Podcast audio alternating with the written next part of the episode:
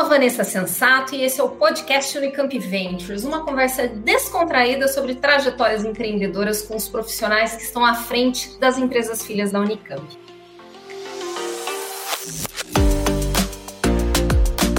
Nesse episódio eu recebo Carlos Neto, conhecido também como TK. Ele é fundador e CEO da Matera, empresa que nasceu nos corredores da Unicamp 87 e atualmente está no movimento de expansão global.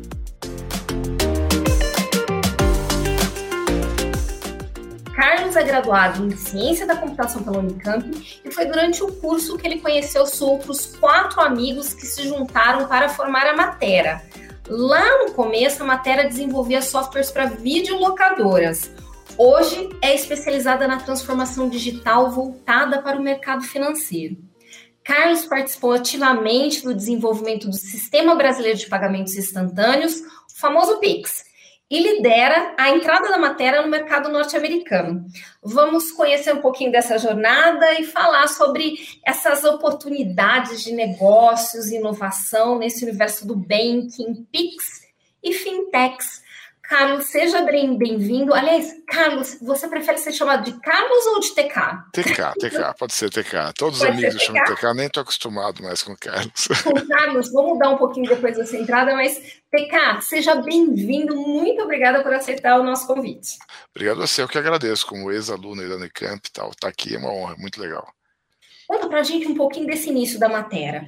Tem muita gente que não conhece, né? Foi durante o curso de ciência da computação? Foi, dura foi durante o curso. Só, na verdade, eu não tive a ideia de abrir empresa, né? Tinha um amigo lá que era todo elétrico, animado, assim, e queria abrir empresa. E aí chamou outro colega que era o melhor aluno da turma. o melhor aluno da turma me chamou porque eu era amigo dele, tá? Então eu fui no vácuo, né? E, e aí, vamos, vamos, né, tal. E na verdade eu adorava o que eu fazia, adorava programar, tá? Então para mim é, foi, foi um motivador muito simples, não tinha nada assim, ou oh, quero ser um empresário, tal. Não, eu gostava de programar, tal. Gostava de liberdade, gostava de fazer o que eu quisesse, né? E aí foi com os caras, a gente topou e vamos, vamos lá fazer software para vender, tá? É, ganhar dinheiro disso, vamos viver disso. Tipo, compararia um monte de alunos que se juntam numa faculdade e montam uma banda, sabe? De repente vira uma banda famosa, mas os caras só queriam tocar ali, né? Era só isso. Naquela época, nos anos 80, nem tinha essa movimentação, esse movimento empreendedor funcionando, né? Não, nossa, era totalmente diferente. Não tinha incubadora, não tinha anjo, não tinha tutor, coach, nada. Tinha o IOB, que a gente. Eu aprendi um pouquinho de administração, que fiz software, né? Não tinha a menor ideia, né? que era contabilidade, lucro, tal, preço. É, tinha tal da IOB, Informações Objetivas, a gente leu uns cursinhos lá, Sebrae, acho que já tinha alguma coisa, mas era inóspito, a gente não tinha nada, foi com a cara. O meu PHD de empreendedor foram cinco anos fazendo coisa errada, entendeu? Então, tudo bem. Eu vivia Faz sem parte, dinheiro. Né? Vivia sem dinheiro na escola, continuei vivendo sem dinheiro depois da escola, aí tudo bem. E vem cá, no comecinho vocês faziam software para videolocadoras, era isso? Não, não exatamente. A gente fez videolocadora, foi um grande fiasco, na verdade, tá? É, a gente começou fazendo o que pediam, tá? Era meio assim, software sob medida, né? A gente queria ter um produto, tá? A gente fez software para loja de produtos agro, agropecuários, acho, lá na 25 de março, uma lojinha, uma loja 25 de março, foi um fiasco, deu tudo errado. É, daí a gente fez, eu fiz emulador de terminal, eu vendi bastante, sabe, um, coisa de Linux, que hoje em dia todo mundo usa Linux, na época era o Unix, precisava de, de emulação de terminal, a gente fez um, vendemos 3 mil cópias, até que foi bom. É, fizemos fazer software sob medida para grandes empresas, e aí tudo bem, tinha dinheiro porque estava fazendo o serviço, né? E a gente era pago pelo serviço. É, fizemos um editor de textos para Apple II, vendemos zero cópias, porque a gente ofereceu para um fabricante de hardware, quer levar um editor de texto junto com cada hardware? Tipo o que, o que o Bill Gates fez com o IBM, né, e ficou rico. No nosso caso, não deu tão certo assim. O fabricante falou pra gente, pô, eu ponho o Magic Window de graça pirateando, por que, que eu vou pagar para vocês? É. Falou desse jeito, a gente vivia, era, era faroeste, gente, naquela época. Pirataria de software, o cara pegava uma, o software traduzia de inglês para português, xerocava o manual e vendia, era, era outro mundo, né? E a gente tentando vender editor de textos. No fim, eu usei editor de texto no campo para fazer meu relatório de física, né? É, fui o único usuário do editor. Então era isso. E locadora foi uma das coisas que a gente fez, que vendeu zero cópias, foi um fiasco, não, não deu em nada, tá? Mas é, eu tenho, eu uso até o sistema de videolocadora como um exemplo aí de empreendimento. É, mais adiante a gente fala sobre isso, mas ele é um bom exemplo até do que não fazer, na verdade. Tá? e, e quando é que vocês colocaram, entraram realmente para o mercado financeiro? Imagina uma empresa fundada por caipiras de Campinas, eu ainda tinha vindo de alumínio, que é uma cidade de 5 mil habitantes, né? Como que você entra no sistema bancário lá em São Paulo, capital, né? Que pra gente era, né? É, aquela, e naquela época, gente, banco, se hoje banco ganha dinheiro, vocês não tinham ideia. Naquela época com inflação de 50%, 80% ao mês, a diferença de investimento que banco fazendo tecnologia versus varejo, por exemplo, era totalmente diferente. Então a gente estava enjoado já de trabalhar sem ganhar nada, né? Falou, vamos trabalhar no setor bancário, porque lá tem dinheiro. Beleza, mas é, como que você entra? Não é assim, legal, né? Ela tem dinheiro, vai entrar no clube, né? Não, não é tão simples assim. A gente começou a trabalhar com banco de dados, é, que na época, acho que posso falar nomes aqui, não tem problema, que era o Oracle, que era a versão 5 ainda. Super, no Brasil não existia. E um dos sócios, ele fez um ano de Stanford. E lá ele voltou dizendo: Olha, tem um banco de dados novo lá que está crescendo. A gente começou a trabalhar com isso. Por a gente ter aprendido a trabalhar com esse banco de dados antes do mercado, a gente ficou três anos patinando com ele, mas aprendendo. Quando o mercado reagiu a isso e a Bolsa de São Paulo passou a usar, a gente virou referência no Brasil. Era a única empresa que sabia isso, mas ninguém. E aí alguns bancos quiseram comprar um software de banco nessa tecnologia e não existia. Daí fizeram uma parceria com a gente. Façam que eu compro a primeiro. Daí a gente foi um tiro no escuro, fizemos o produto com garantia de ter um ou dois clientes só. E aí, depois desses um ou dois clientes, a gente continuou indo no mercado para vender e conseguimos chegar até onde a gente chegou, tá? Quando é que foi isso, mais ou menos, CK? Foi lá no plano Collor, porque eu lembro que o primeiro sistema que a gente fez foi um sistema de fundos, que nem existe mais, uhum. e era com um fundo que o Collor tinha criado lá na época, tá? Mas foi, foi lá, 92, 90, por aí. E vocês, assim, vocês são liderança no Pix, né? Ah, para entrar no Pix, como vocês já estavam nesse mercado mais do banking, junto dos bancos, como é que vocês entraram nesse projeto? Como é que vocês ah, conseguiram assim se destacar com esse assunto? Tá. Então, foi, eu acho que tem tudo a ver com a nossa história, né? Por exemplo, a gente era um bando de nerds fazendo software de banco. Nossos concorrentes, inclusive, falavam: ah, tecnologia eles são top, não entende nada de banco. E era verdade. Tá? A gente entendia muito pouco do que é ser um banco, né? a gente entendia dos bits, dos bytes, era a nossa profissão. Mas depois de 30 anos a gente aprende, né? Então, daí chegou lá no ano 2000, a gente participou muito ativamente do SPB, que é o Sistema de Pagamento Brasileiro. E foi de novo onde a tecnologia fez a diferença. Ele tinha um monte de criptografia, assinatura digital, etc. Os bancos tinham medo disso, eles não sabiam. E aí eles fizeram com a gente tá? o produto. A gente foi a empresa que mais vendeu. E ali foi uma escola, a gente aprendeu muita coisa. Daí, quando começou a digitalizar o mercado bancário, em 2013 apareceu a lei de arranjo de pagamento, os bancos começaram a ficar mais próximos da gente. Quer dizer, a nerdice aqui começou a ajudar. Porque os bancos que eram bancos mais de. A gente não trabalhava para os grandes bancos, só um disclaimer. Os grandes bancos de varejo não eram nossos clientes. Eram os bancos menores, bancos de andar que a gente fala. E ali não eram tecnologias muito evoluídas. Quando começou a ir para banco digital, alto volume e tal, a matéria começou a destacar, porque deu nosso DNA de base tecnológica forte, começou a fazer uma diferença incrível, de aguentar volume, etc. Tá? E, e o nosso conhecimento mais amplo, que não eram pessoas de banco, né? a gente conhecia banco, mas conhecia outros setores, veio sempre aquela coisa de colocar o pagamento no celular. Pô, o pagamento no uhum. celular era uma era um desejo antigo, né? Daí 2014, 2015, não lembro, a gente teve ideia lá de fazer um jeito de pagar sem internet. Que para mim, naquela época que nem tinha 2G ainda, ah, o celular faz quase tudo, mas a comunicação é instável. E ainda é instável mesmo com 5G, se você estiver na estrada, no subsolo, etc. Né? Ainda é importante. Tem países que não tem nem 5G, o cara nem tem dinheiro para pagar plano de dados. Então, até hoje, o pagamento sem internet ainda é válido. Mas isso fez a gente lançar em 2016 um pagamento com QR Code sem internet. Tá? Eu nem sabia que existia WeChat ou Alipay, que existia QR Code na China, nada. A decisão de QR Code foi uma decisão técnica, era um jeito de transferir dados do celular para o lojista lá que estivesse comprando, né? E aí, uh, o fato de ter entrado em 2016 com esse produto, quando o Banco Central resolve lançar o Pix, aí indo direto à sua pergunta, né? Eu li a notícia e falei, nossa, eles vão fazer um negócio que vai ser Brasil inteiro, quer dizer, não tem mais espaço para minha soluçãozinha aqui pequena. É, vai ser o fim. Então o que eu vou fazer? Vou ajudar. Já que eu vou, já que essa solução vai, vai matar, né? Não adianta ir contra a evolução, né? A evolução é você tem que abraçar a evolução. vou lá. Daí eu mandei um e-mail Banco Central que eu queria ajudar, e eles aceitaram. Foi assim, não conheci ninguém lá. Foi, o Banco Central foi muito aberto à sociedade, né, de deixar pessoas irem lá colaborar, quem quiser colaborar é bem-vindo. E aceitaram, comecei em reunião, e aí comecei a compartilhar muita experiência do que a gente tinha aprendido de pagamento instantâneo, de pagamento com QR Code, etc. lá. Foi no Fórum Pi, né, tiveram vários outros participantes, né, é que eu acabei aparecendo mais na, na imprensa, muita gente associa meu nome, mas lá, para não deixar de ser justo com todo mundo que ajudou, tiveram vários grupos lá no, de trabalho dentro do Fórum Pi, e todo mundo aí, vários deram. Eu fui um dos alunos mais aplicados lá, tá? Mas tiveram outros alunos aplicados também é, que contribuíram aí com o Banco Central na criação do Pix. TK, você disse que o Banco Central foi bem aberto, né? Mas ah. como é que você vê o sistema dos bancos aqui no Brasil, que sempre foi um sistema muito fechado, né? Ele, você acha que eles veem assim toda essa mobilização tecnológica como uma ameaça? Como é que você vê o futuro dessa área?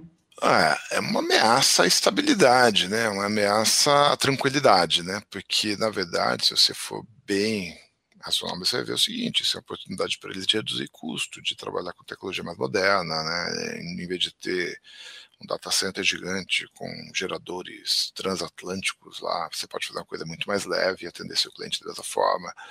É, mas é, é aquela coisa, sempre que você tem mudança no mercado e tem inovação, os líderes podem continuar líderes ou não, né? É uma questão de você querer aceitar a mudança e abraçar a mudança, você ficar negando a mudança, né? Acho que foi o que a gente fez aí de exemplo com o Pix, a gente abraçou a mudança, a gente apoiou a mudança com toda a energia possível, com toda a honestidade possível. Ninguém estava apoiando mudança para dar uma rasteira depois, nada disso. A gente queria apoiar mesmo, tá? Então, um pequeno natural. A gente tem que saber que a mudança vem, a evolução vem, a inovação vem, e não adianta é, remar contra. Você tem que, tem que ir para frente. Então, os grandes bancos aí têm que ir para frente, tá? Para frente, quebrar paradigma, aceitar que as coisas mudam e mudar, tá? TK, como é que a matéria inova? Vocês fazem mais desenvolvimento interno? Vocês têm parcerias com startups, com instituições de ciência e tecnologia? Ah, como é que vocês veem esse processo de inovação para que a matéria sempre esteja assim à frente, ainda nesse mercado que está cada vez mais dinâmico, né? É, hoje a inovação na matéria veio muito de interações. É, o Jobs tem uma, uma, frase que a inovação não acontece ao acaso, acontece com, inova, com muitas conversas aleatórias. Né? Então, assim, como a gente tem muitos clientes, é, não são poucos clientes grandes, são muitos clientes médios, né? Cada conversa que eu tenho é uma aula, tá? Então, essa parte de pagamento instantâneo foi uma executiva que eu fui apresentar a solução do QR Code. Para mim, eu tinha uma, só queria pagar sem internet. Quando eu mostrei para ela, ela falou, fantástico, parabéns, tal, e começou a falar um monte de coisa que eu estava entendendo mais ou menos. E foi a primeira pessoa que deu um estalo, que veio, poxa, eu acho que a gente fez alguma coisa aqui que é maior do que eu pensei, tá? E, e aí você conversa com outro, com outro, com outro, tá? E essas pessoas vão te colocando em, ideias, né? E é quando você combina a ideia de um monte de gente que você conversou, de repente brota uma coisa diferente, tá? E muita inovação foi, na verdade, aplicar coisas não tão inovadoras assim, em determinadas áreas e outras áreas que desconheciam assunto, tá? É, é conectar. É, nunca é assim aquela coisa do professor Pardal de inventar aquela coisa que ninguém inventou na vida, né? Não é isso. O, a patente de pagamento sem internet. Quem entende, olha, fala, você patenteou isso. É medíocre, tá? Assim, mas a indústria de pagamentos não sabia não conseguia, não sabia usar, tá? Foi difícil eu conseguir a patente que o escritório de patente falava, mas é muito trivial, mas ninguém fez antes. Tá? É, tem, e tem, tem até filme de um cara que fez isso, uma coisa muito simples, mas era em eletrônica na indústria de automóveis, e na indústria de automóveis aquilo não tinha. Então, quando você leva conhecimentos de uma indústria para outra, tá? em geral você cria inovações naquela outra indústria. Tá? Então, eu acho muito legal conversar com gente que tenha que tem conhecimentos diferentes, não ficar só ali na sua área, no seu domínio, na sua caixinha. Porque você fica na caixinha, talvez você até bole um jeito tecnológico de fazer a mesma coisa de um jeito diferente. Agora, quando você começa a interagir com pessoas diferentes, você pode perceber que aquilo que você já conhece na outra área muda a outra área, tá? Então eu acho muito legal essas conversas multidisciplinares com todo mundo, tá? Ah, e agora a gente está servindo de plataforma de inovação, né? Porque a gente está colocando a nossa plataforma de APIs para pagamentos e conta e saldo, etc., para um, vários parceiros, várias startups. E essas startups estão criando inovações de, de como atender determinados mercados de um jeito totalmente diferente, deixando quase que o, o banco com invisível ali no meio da jornada, tá? É, e é, é, bacana porque não é a matéria exatamente inovando, mas a matéria participando da inovação, apoiando empresas num ecossistema super espalhado, onde você põe, a gente tem 200 parceiros hoje, tá? Algum inova. Então você, você habilita, você solta a oportunidade, dá o dá o poder para 200 empresas, alguma vai criar alguma coisa diferente ali, tá? E é, e é, muito prazeroso você ver as pessoas inovando em cima da plataforma que você disponibilizou. TK, como é que você descreve a matéria hoje? Qual é o pitch da matéria? Ah, o pitch da matéria é que a gente faz uma solução é, de pagamentos de core banking, tá? E pagamentos para pagamento instantâneo. Quando a pagamento, você tem cartão? Eu falei, não, não tem nada de cartão. Maquininha, não, nada. É, isso aí a gente só tem é, o core bancário, que é onde se guarda dinheiro e tal, e os pagamentos instantâneos, que é o que transfere o dinheiro para cima e para baixo. Tá? Então, é a solução, e é uma solução, a gente chama infratech, que é o termo que se usa, né? ou seja, nós somos software para montar fintechs, para montar bancos. A gente não é banco, a gente não é bank as a service. Muita gente acha que a gente é fintech, acha que a gente é bank as a service. Não, a gente é uma empresa de software que oferece o software as a service ou não, para quem quer montar. Eu brinco, se na indústria de aviação você tem que comprar um avião para montar uma empresa aérea, a gente é fabricante de avião, a gente não é empresa aérea, tá? Então a gente faz ali o, o miolo para ser usado. E a gente está querendo imprimir o nosso pitch muito nessa coisa do pagamento instantâneo, porque é uma coisa que está acontecendo no mundo inteiro. Eu comparo a internet, a revolução que foi a internet ao conectar as máquinas, né? Os pagamentos instantâneos estão conectando as o dinheiro das pessoas de uma forma muito eficiente e participar dessa revolução do pagamento instantâneo está sendo assim uma, uma oportunidade muito legal porque eu vi a internet nascer eu não, não tinha tamanho para participar da revolução da internet tanto quanto outros se deram melhor que a gente, né?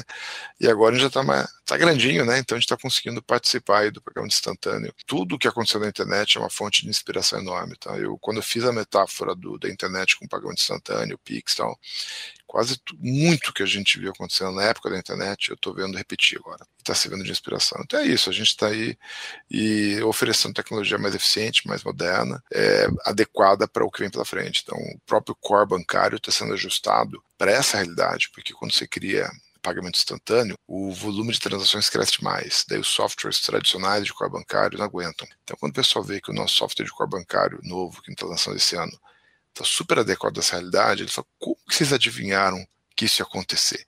Então, não é que a gente adivinhou, é que a gente participou do pagamento instantâneo lá dentro. No Brasil, que foi o país que cresceu mais rápido de todos. Isso rendeu várias noites mal dormidas, né?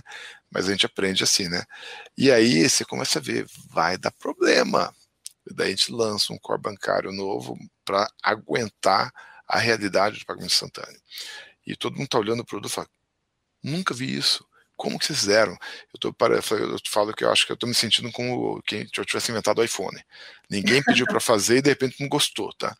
Porque a gente mostra o produto, todo mundo, uau, que legal, nunca pensei nisso, não tem igual, não tem concorrente e tal. E aí é o bonito da inovação, né? Quando você consegue criar um produto que faz aquilo que o mercado quer e nem o mercado tinha pedido para você. Tá? É aí, né? aí é o bonito, porque quando o mercado pede, você já nem inovou, você fez uhum. o que alguém pediu. Agora, quando você vai no mercado-alvo, e aí foi depois de 35 anos a gente aprende o que é banco, né? No começo não sabia. Mas quando mantive o DNA nerd lá do passado, da computação, e daí você vivendo tanto tempo com o banco, você começa a olhar o banco e entender, né? Fala, opa, peraí, dá para fazer diferente. E aí você volta e faz a coisa diferente e está dando um sucesso muito legal. TK, você falou bastante que é uma movimentação global, né? Vocês estão em processo de internacionalização e como é que é essa relação para entrada nos Estados Unidos? Vocês já estão nos Estados Unidos, que é um mercado imenso, né? É, é. Nos Estados Unidos é lá que a gente está mirando. A gente já contratou um timezinho lá, inclusive, de gente de negócios, né, com relacionamento, etc. E tudo que a gente fez no Pix aqui está abrindo muitas portas. Eu já fiz reunião lá no Vale do Silício, um lugar que eu ia de turista para tirar foto na frente da empresa. De repente eu estava dentro da empresa fazendo uma reunião, tá? Primeira vez na vida que eu entro na empresa. E daí a executivo fala: você só está aqui nesta mesa por causa do Pix. Então, assim, não tem, nem, nem acho que é por causa do Pix, a pessoa falou, né? Senão você não estava, né? Só faltava falar, senão você não estava aqui na reunião, né? e, e, assim, a gente ter participado do Pix, o Pix, se você olhar o crescimento do Pix frente a todos os pagamentos instantâneos do mundo, não dá para comparar. é, é, não é assim que a gente foi 10% mais rápido, o crescimento é incomparável. A gente chegou, o número de transações que a China fez em 2020, depois de um ano de Pix, a gente estava fazendo igual. É um negócio assim, é, olha a população da China, você pegar per capita, tá muito na frente.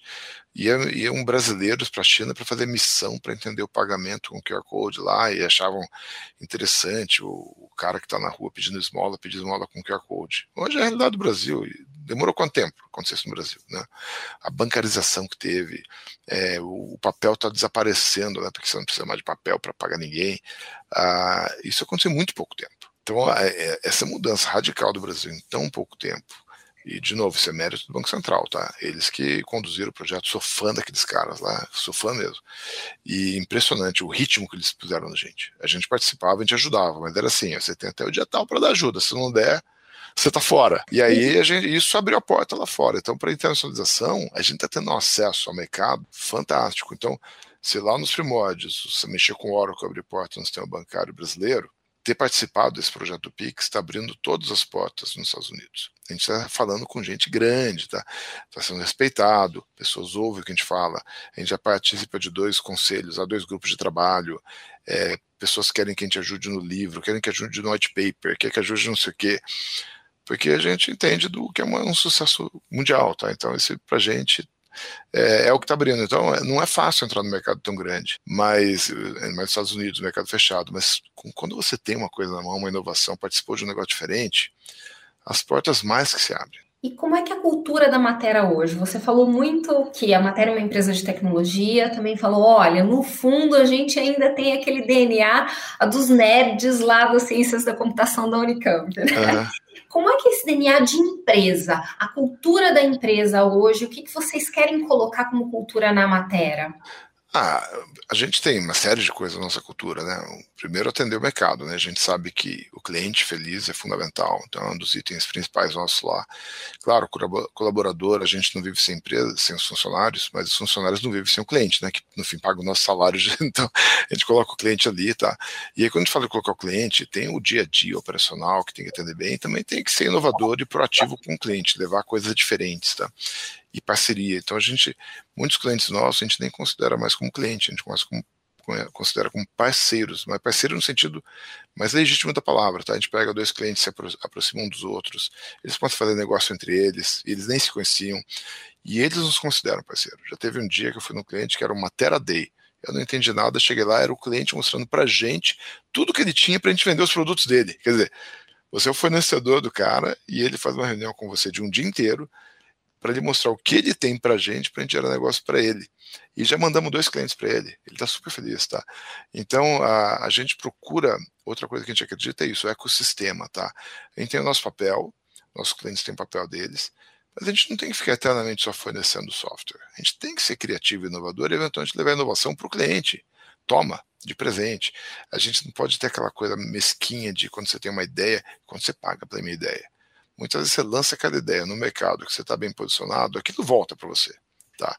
Volta de algum outro jeito, tal, porque pessoas, as pessoas reconhecem, elas são gratas, elas te chamam. Teve já duas vendas grandes que a gente fez que não passou por compras, não teve RFP, não teve nada, porque a gente levou ideia. O cliente falou, vou comprar de vocês, porque vocês trouxeram a ideia, eu vou comprar do outro, né? Não faz sentido, tá? Então, assim, para citar algumas coisas de mais ligado à inovação, mas a, a questão de cultura nossa tem é um pilar muito amplo, a gente teria que fazer um podcast só para isso aí, tá? Interessante, legal. É, TK, vocês, assim, participam de algumas competições na Unicamp, então no ano passado vocês patrocinaram o Unicamp Ventures, o encontro do Unicamp Ventures, esse ano o Desafio Unicamp, então eu tô sempre, eu inclusive estou sempre em contato com o time aí para a gente pensar uhum. em algumas coisas juntos, né?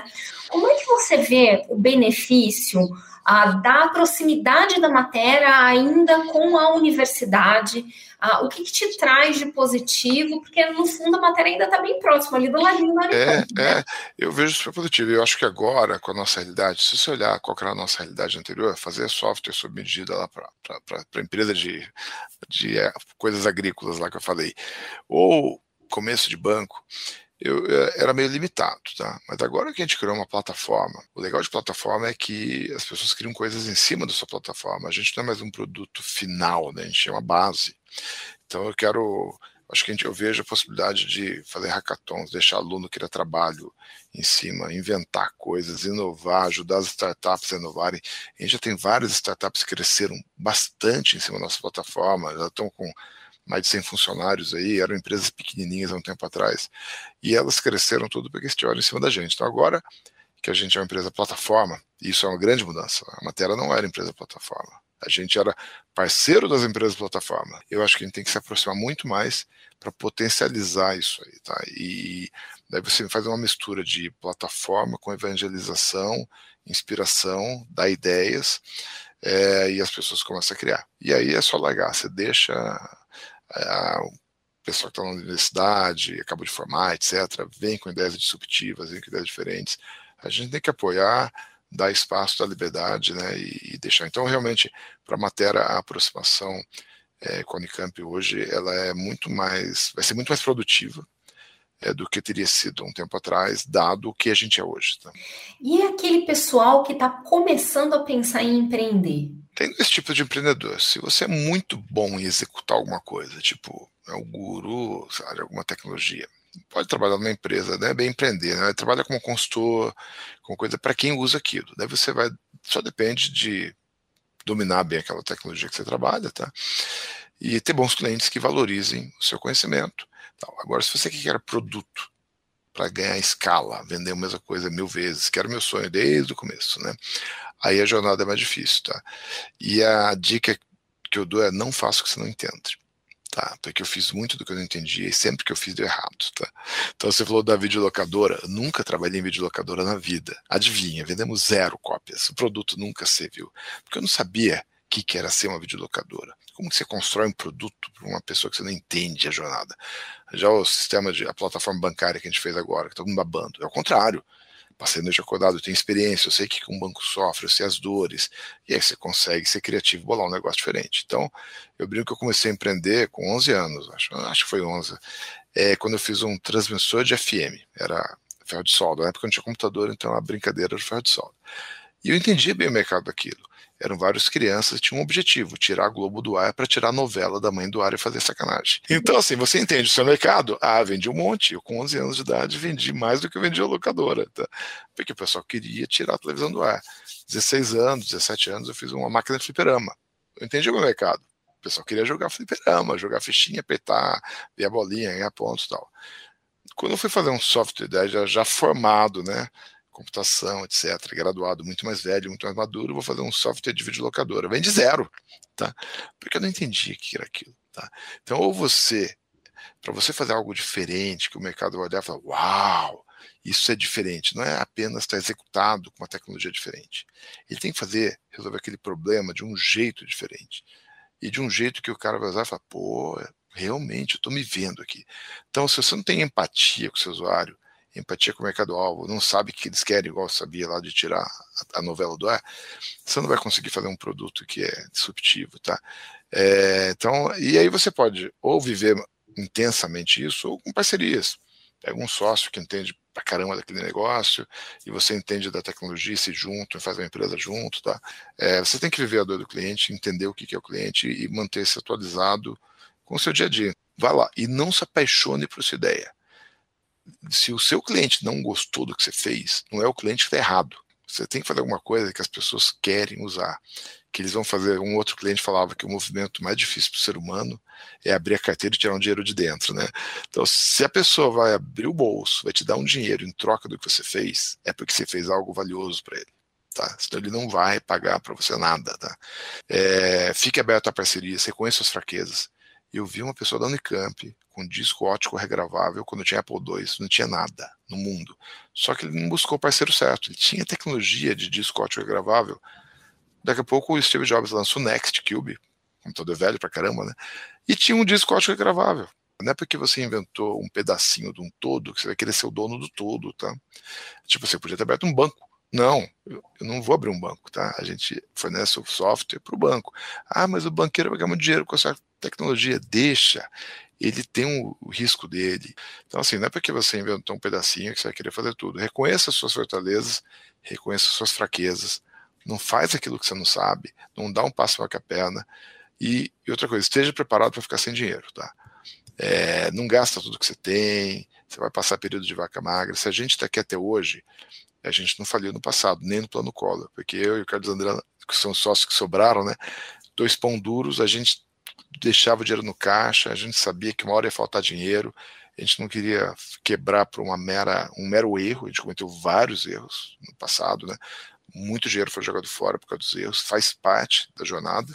E se você trabalha assumindo que você nunca vai errar, primeiro erro você quebra, daí você não vai avançar. Então a gente pôde errar, a gente pôde perder dinheiro, porque a gente tinha as reservas, a gente nunca deu um passo maior que a perna, tá? A gente foi ousado, a gente fez o diferente. Você não pode ser também é, super conservador ao ponto de não usar nunca, você nunca vai acertar.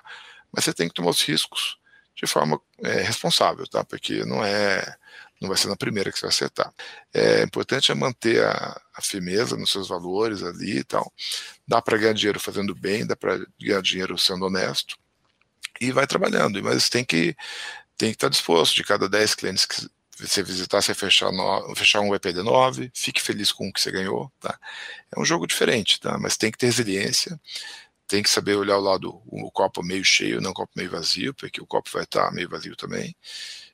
Quando você errar, aprenda com o seu erro, veja por que deu errado, faça diferente. Então, essa é uma série de coisas, é, mas assim, ouvir o cliente e acreditar nele, tá? Esse é o, é o resumo principal. E aprenda e continue crescendo, não pare no tempo. Não, a hora que você parar no tempo, vende sua empresa. A hora que você quiser, ah, eu quero relaxar um pouco, vende. Vende empresa, porque se você relaxar muito, daqui a pouco sua empresa desaparece, tá? Obrigada, TK. Ótima conversa com só essa última pergunta. Você já deu diversas dicas para o pessoal que está pensando em empreender. Muito obrigada por conversar com a gente hoje. Você que deu um é pouquinho é do seu tempo, né? E eu espero que a gente tenha outras oportunidades aí para a gente conversar a respeito das futuras parcerias da Unicamp com a Matera. Claro. E é isso. Tá bom, eu que agradeço. Obrigado, obrigado pelo papo. Espero que contribua mais gente aí a, a tomar o risco e gerar negócios. A gente precisa de quanto mais empreendedores nesse Brasil, melhor, né?